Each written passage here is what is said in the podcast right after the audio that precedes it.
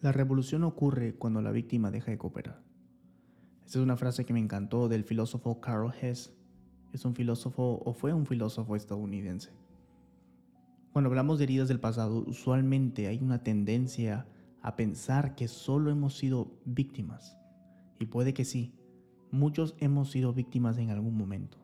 Quizás alguien te traicionó, te lastimó o te abandonó. Hoy en día muchos adultos siguen sintiéndose víctimas de lo que una vez les sucedió. Cuando recuerdan aquel momento se sienten vulnerables, pequeños, lastimados, solos. Pero vivir en esta mentalidad es un desperdicio. Sí, no es fácil ir sanando las heridas, pero se puede. Como te mencionaba, quizás hemos sido víctimas, pero no podemos vivir siéndolo. Vivir atado al pasado es vivir en sufrimiento, vivir sin propósito, te pregunto, ¿sigues viviendo en el pasado? ¿Te sigue doliendo el pasado? Mira, muchas veces las personas pasan la mayor parte de sus días pensando en la persona que les hizo daño. Y estoy seguro que la persona que les hizo daño ni piensa en ellos. ¿Qué tiene de provecho o qué tiene de provechoso en darle espacio a esa persona en tu mente y en tu corazón? Nada, no tiene nada de provecho. Hay cosas en tu vida pasada que no las vas a sanar con nada en el mundo. Y escúchame bien, no las vas a sanar con nada en el mundo, ni con terapia, ni con cursos, solamente con Dios. Hay una historia en la Biblia en Mateo 18, 21 al 22, donde el apóstol Pedro le pregunta a Jesús cuántas veces se debe de perdonar y quiso realizar una pregunta retórica, porque Pedro le dice, hasta siete veces, y la respuesta de Jesús fue, hasta setenta veces siete. ¿Por qué Dios me pide que perdone todas las veces que sea? ¿Por qué Dios me manda a perdonar sin condición? Cuando hablamos del perdón, sé que suena difícil. Hay preguntas a menudo como, ¿Cómo se puede perdonar a un abusador?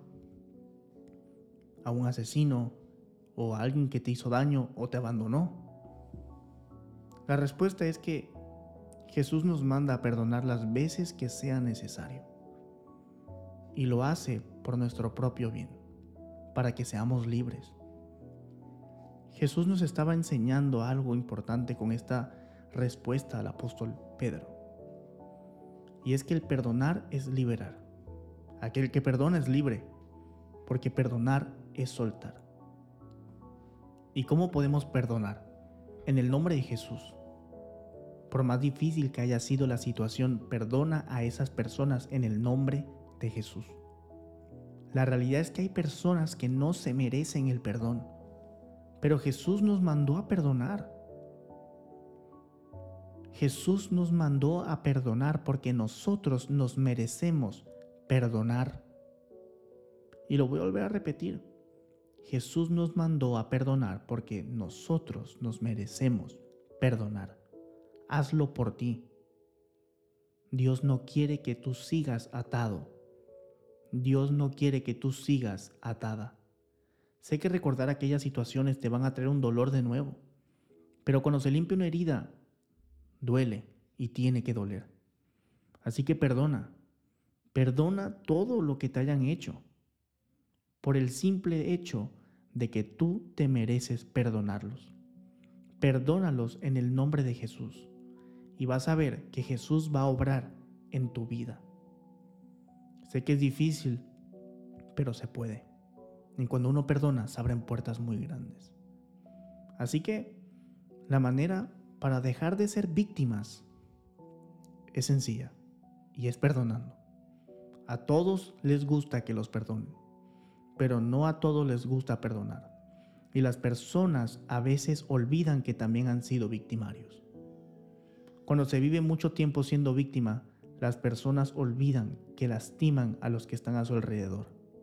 El rechazo, la ira, la depresión los han consumido tanto al grado de que lastiman a sus seres queridos.